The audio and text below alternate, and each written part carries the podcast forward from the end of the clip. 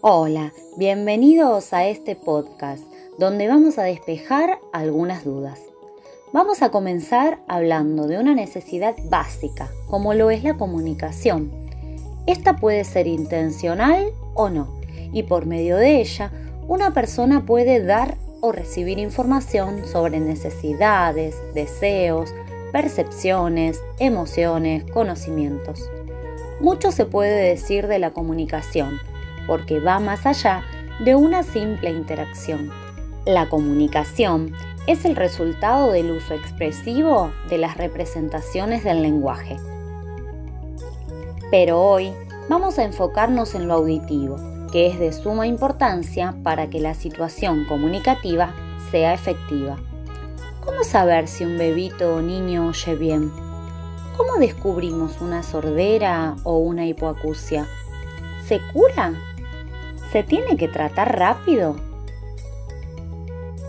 Para interpretar los sonidos tiene que tener los sonidos. Desde que nace saber si se sobresalta con los ruidos o no. Si se asusta con un sonido fuerte, que se caiga algo al piso, que se golpee una puerta, un bocinazo, un grito, ladrido de un perro. Si no reacciona a estos estímulos probablemente no está escuchando. Es indispensable que esto sea descubierto muy tempranamente, porque de esto va a depender que el niño reciba estímulos auditivos y por lo tanto poder hablar, socializar y aprender cosas.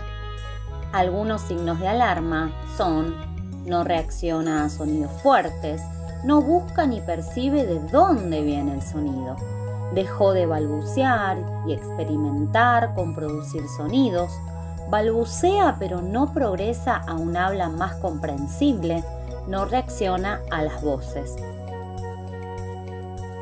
La ausencia de la percepción de estímulos es una alarma teniendo en cuenta que los bebés oyen desde el vientre materno, aproximadamente desde la semana 15 de gestación. Sienten vibraciones de latidos del corazón, ritmo respiratorio, ruidos intestinales. La respuesta a sonidos del habla se da desde las 24 semanas de gestación, cuando el oído está completamente formado. Puede escuchar voces, música, ruidos. La comunicación madre-bebé comienza en el seno materno. Si notas en tu hijo alguna de estas señales de alarma, consulta con su pediatra. Algunas hipoacusias se dan a obstrucciones, moco, líquido, cera, del oído externo medio o también por mal funcionamiento de sus componentes y se denominan hipoacusias conductivas. A veces los niños son propensos a la otitis y deben ser medicados, pero atención, porque hay otitis que si no se curan debidamente pueden volverse crónicas y provocar hipoacusias conductivas. La pérdida de la audición en este caso será permanente. En otros casos, las hipoacusias conductivas tienen que ver en cómo se formó el oído externo medio durante el embarazo. En estos casos, y según lo indica el médico, se puede operar y realizar la estimulación apropiada para mejorar la audición. Las alergias, sinusitis crónicas, también pueden ocasionar falta de audición, ya que toda la zona estará inflamada. Otros tipos de hipoacusias afectan al oído interno o al nervio auditivo y se denominan hipoacusias de percepción. Para todas estas existen tratamientos, estimulación y dispositivos adecuados para escuchar mejor. Mientras más temprano sea el diagnóstico, mejor serán las posibilidades de desarrollo del lenguaje de forma óptima. Sin dudas, la audición es el sistema más importante para el desarrollo del lenguaje. Existen exámenes auditivos que se deben realizar al recién nacido de forma rutinaria. En Argentina tenemos una ley de hipoacusia esta ley es la 24.415 que brinda el derecho al tratamiento oportuno.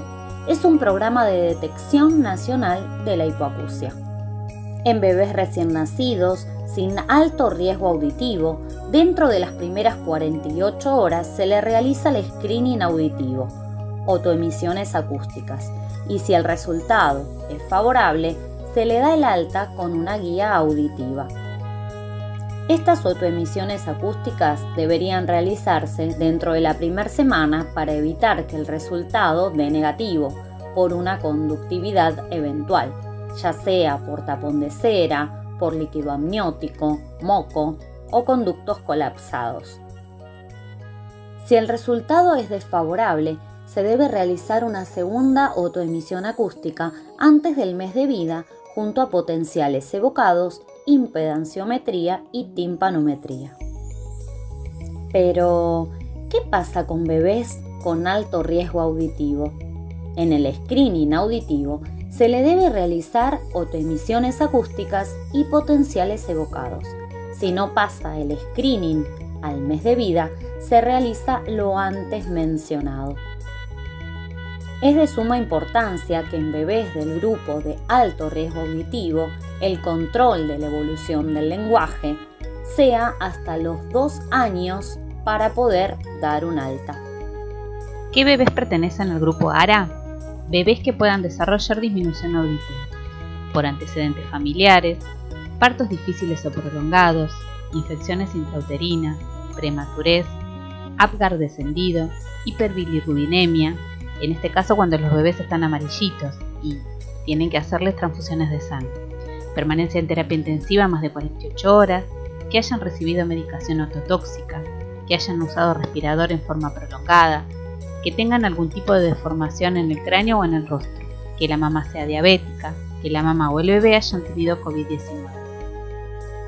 Si crees que tu bebé pertenece al grupo de riesgo, asegúrate que le hayan realizado en el hospital o clínica donde nació todos estos estudios. Si tu niño cuenta con diagnóstico de hipoacusia, es aconsejable que tramite el CUD. Pero, ¿qué es el CUD? El CUD o Certificado Único de Discapacidad es un documento público válido en todo el país que permite ejercer los derechos y acceder a las prestaciones tales como salud, transporte, educación, asignaciones, pensiones.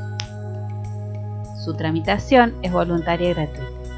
Si tenés obra social, te garantiza los tratamientos que tu pequeña necesite, como así también tener un refuerzo económico a través de la UH. Si no tenés obra social, te da la posibilidad de acceder a una, incluso tramitar una pensión por discapacidad que te permita solventar tratamientos y una mejor calidad de vida para tu hijo. No dejes de tramitar este certificado, ya que es un beneficio para tu pequeño. ¿Qué necesitas para sacarlo?